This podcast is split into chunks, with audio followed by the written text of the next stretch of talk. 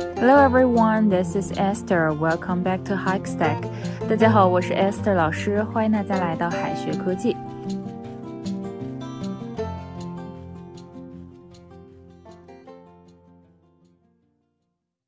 五月四日是青年节，那大家知道青年节如何用英语来表达吗？在英文当中哈，有一个词直接可以用来表示青年，那就是 youth。所以说呢，五四青年节英文表达就是 Youth Day。International Youth Day 就是国际青年节。Youth, youth. He had been a talented musician in his youth. 他在年轻的时候呢，很有音乐天赋。He had been a talented musician in his youth. They are the excellent representatives of the youth. 他们是青年的优秀代表。 那么，到底哪些人才算青年呢？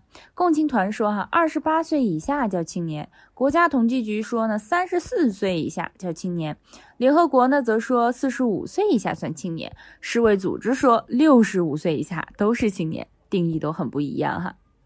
青春期呢叫做 salad days，表面意思看好像是啊吃沙拉的日子，因为西方人呢吃沙拉大多都是绿色的，绿色代表着活力与年轻，所以说呢 salad days 就是年轻人的意思了，还可以表示青葱岁月、少不经事的时期。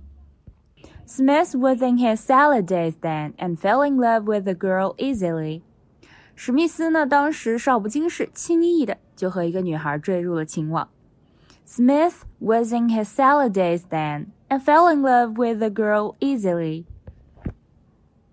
Adolescence 是青春期。Some people become very self-conscious in adolescence.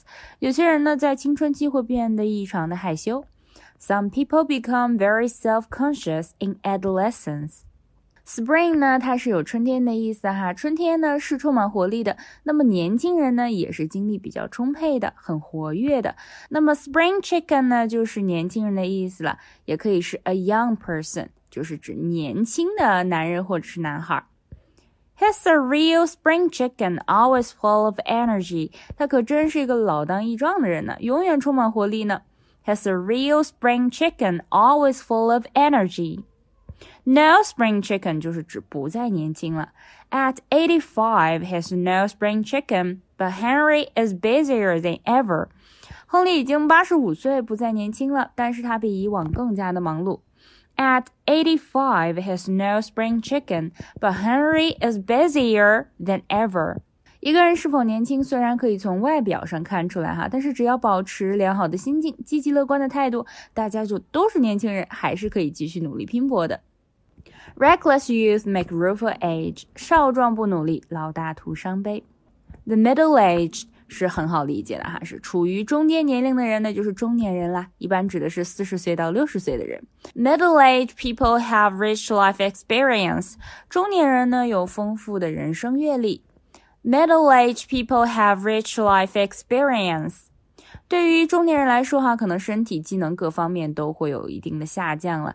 那么对此呢，就应该多去锻炼身体啦，还要定期的体检。定期体检呢叫做 regular examination。regular examination。Exercising the body does a great deal to improve one's health。锻炼身体对增进健康大有益处。Exercising the body does a great deal to improve one's health。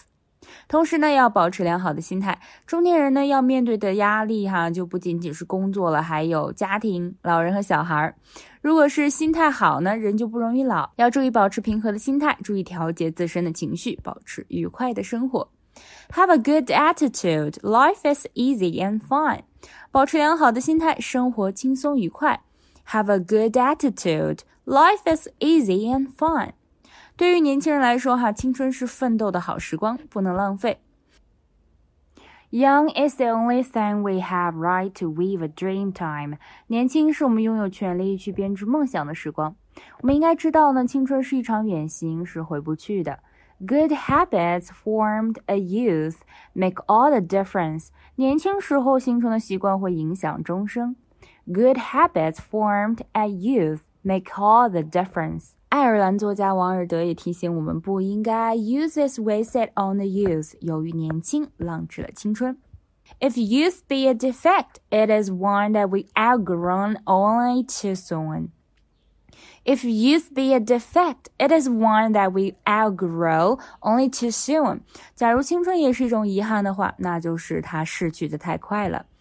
再拓展几个表达，childhood 是这个童年，old people 或者 the elderly 是表示老年人，teenage teenage 这里是表示哈青少年时期，teenage teenage 如果后面是加一个 r 的话，teenager teenager 就是青少年了，puberty 是青春期，puberty。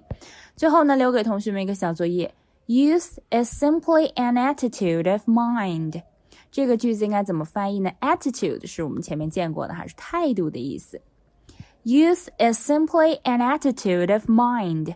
同学们可以在右下角的留言区写下你的答案。